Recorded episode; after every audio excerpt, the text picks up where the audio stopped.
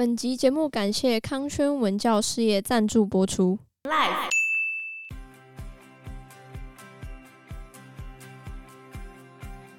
可是可能会危及他的职业生涯呀。可是对于奥委会来说，现在有疫苗啦，选手都打了吗？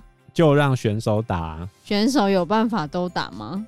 这个是日本要去解决的问题。这是日本要解决的问题。因为因为它的致死率大概是一趴嘛。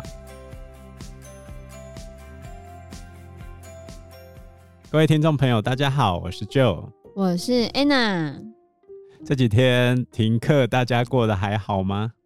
很多爸爸妈妈似乎都已经快受不了了，是吧？在 Podcast 里面，前十名全部大洗牌。各种有故事的挂在节目名称的，全部名次大爆冲啊！对啊，我们都是在想，我们要不要改成 Life 故事制，是不是？只要挂上故事，全部排名都一飞冲天哎！所以可见台湾的家长有多么的无助，台湾的家长有多么的焦虑。这几天以来，每一天的确诊人数几乎都超过两百人以上。对啊，超可怕的。到底为什么会那么严重呢？因为我们在还母亲节假期时候留下来的债吧。不过自从防疫以来，已经超过五百多天了，现在才爆掉，其实也不能说是非常意外的事情。但是台湾之前也没有在。防疫啊，我必须要说，我，我是说，我是说，大家的生活并没有受防疫影响太多。以台湾来说啦，因为我们之前一直是防疫的模范生啊。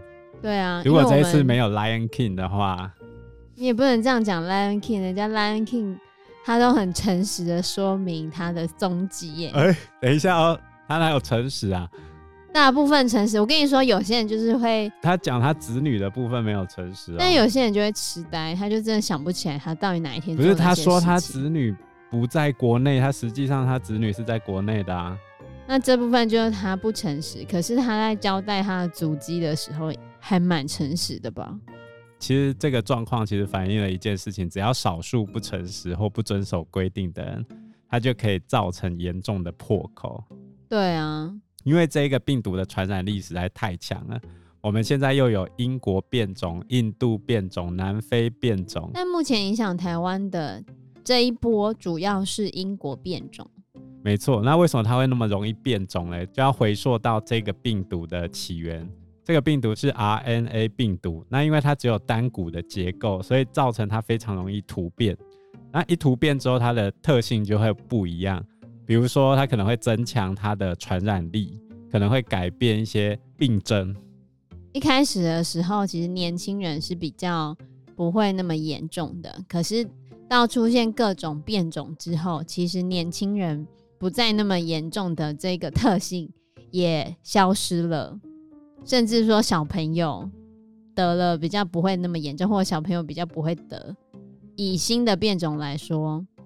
也不见得有这个情况，因为它变种的速度非常的快速，所以很有可能我们疫苗对它的效用有可能会逐渐降低，所以这也是国外现在已经开始投入第二代疫苗的研发的主因。所以其实目前大部分国家还是以施打疫苗作为解决这个疫情的主要的手段，但是目前我们就是没有疫苗，我们施打率就是。超低，但是没有疫苗，施打率怎么会高呢？说到疫苗的问题啊，大概可以分成几个部分。第一个是，呃，中国目前的疫苗技术叫做灭活疫苗，就是把已经杀死的病原体，然后注射到你的身体里面，让你来诱导细胞能够免疫。那这种疫苗它的效力目前看起来状况比较没那么好。根据某些研究指出，第一剂的效力大概达到百分之三，真的哦？那它两剂都打下去的话，有到五十几趴，这个数字勉勉强强过一个疫苗的标准，所以 WHO 有认可它可以作为疫苗使用，但是只有打一剂的效果并不是那么好。但重点没有疫苗，你连打都没得打啊。哦，这就要讲到我们台湾的疫苗啦。我们台湾的疫苗大概在七月的时候会陆续做出来。我们现在已经进入第二期的人体试验，但是实际上真正一个疫苗要上市要到第三期。所以我们现在国产疫苗也是第二期之后就是要紧急上市了，不是吗？对啊，因为我们台湾的疫苗是属于蛋白质类型的疫苗，那它有一个，我们台湾的疫苗属于蛋白质疫苗，那这种蛋白质疫苗呢，优点是技术已经完全成熟了，但是缺点呢，就是它研发跟制作的速度会比较慢一点，这也就是为什么我们国产疫苗会拖到现在的原因。中国的这种灭活式疫苗在制作的难度跟技术上是比较快速的，比较容易克服的。那美国的他们就是属于我们目前没有办法做出来程度的疫苗。所以你意思是说，以技术层面来说，就是美国大于台湾大于中国，是这样吗？我不能说中国的技术不好。如果你以技术成熟度来说的话，中国的技术成熟度反而是最高的哦。真的啊？因为最早之前就是这么做的啊，把病毒杀死之后打进去，然后让你产生抗体啊。只是针对这种 RNA 病毒快速变异的情况之下，中国的这种传统的制作方式有没有用？这就要打一个问号，很大的问号吧。啊，实际上。在世界各地也陆续传出一些案例，就是大规模施打中国疫苗之后，还是中奖。对，还是会有这种状况。然后 AZ 疫苗是属于棘蛋白腺病毒载体的疫苗，应该说外国在做研发的技术上，其实的确是有超过我们啊。反正现在就是没得打了。嗯，到七月之后应该就 OK 了。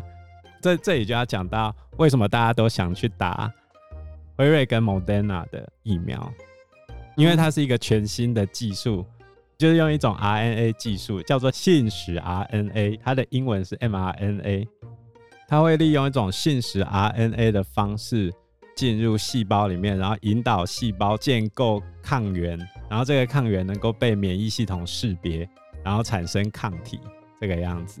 所以它是一个最新的技术啊，这个技术一直到这两三年才陆续成熟，可以商业化制作。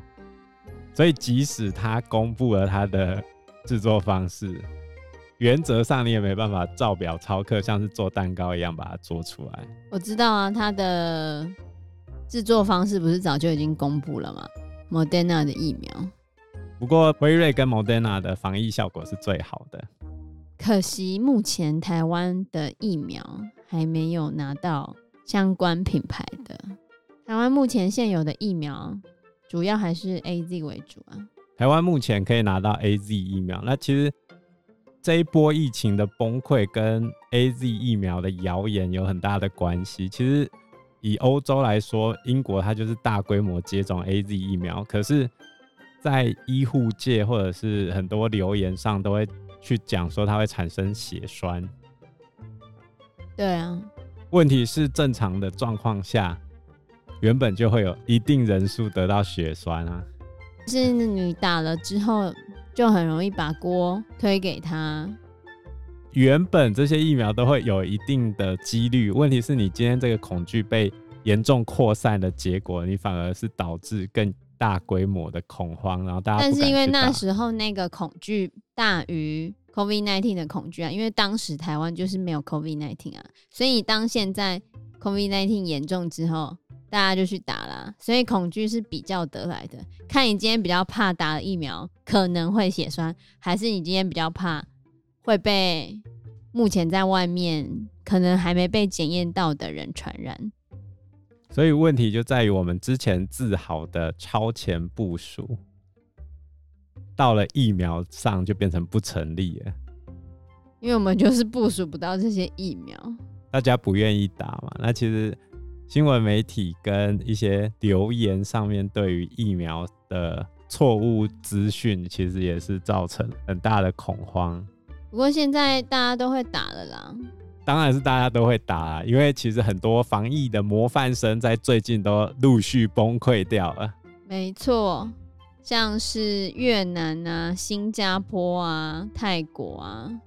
所以，我们今天的节目就是要来讲台湾附近的这些防疫模范生是怎么样陆续崩溃的，然后回过头来检视我们台湾到底发生了什么事情，多久之后我们台湾的疫情才有可能降低下来？接下来我们应该做哪些事情呢？我们接下来的讨论都会是整理各大媒体的报道，还有目前相关的数据。你比较想要讨论哪一个？我们先从日本开始吧。呃，日本他们最近还在吵要不要办东京奥运。东京奥运为什么一直到现在日本政府还是不愿意放手说不要办了呢？因为他们自己不能够决定吧。呃，就经济层面上面而言，第一点，日本已经投入了大量的成本，那这样子也没有外国人可以进来啊。可是他还有转播权的问题，还有代言费的问题，还有选手本身他们有代言，他们没有出场，他们就要付违约金哦。你说他们的选手还是外国的选手？外国的选手也有啊，因为他们都有签代言的问题啊，哦、然后再加上那些场馆的投资，这都是。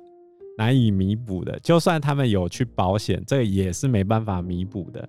以奥运会运作的方式，就是奥委会委托主办国去办理奥运会的种种事宜嘛。除非是奥委会自己宣布停止，不然依照他们签的约，除非主办国发生战乱、战乱哦等级的事情，这还不算战乱等级吗？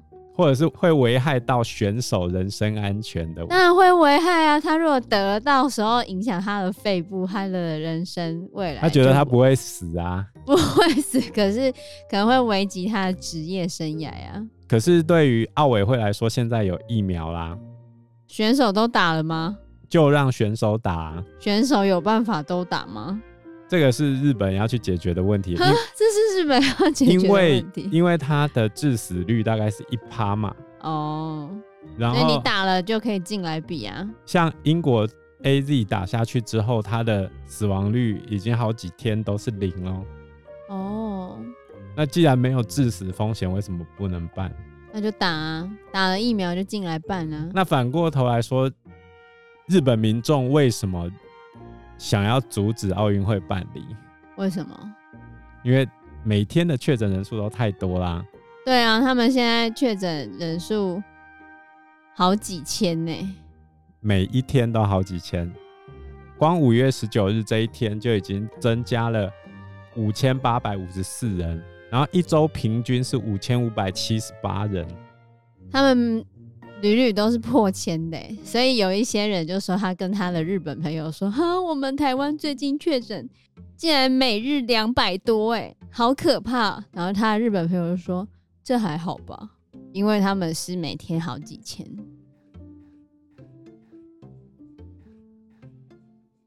那我们这一集的节目就先到这个地方，谢谢大家，谢谢大家，拜拜，请记得按赞订阅。五星分享，谢谢，拜拜，拜拜。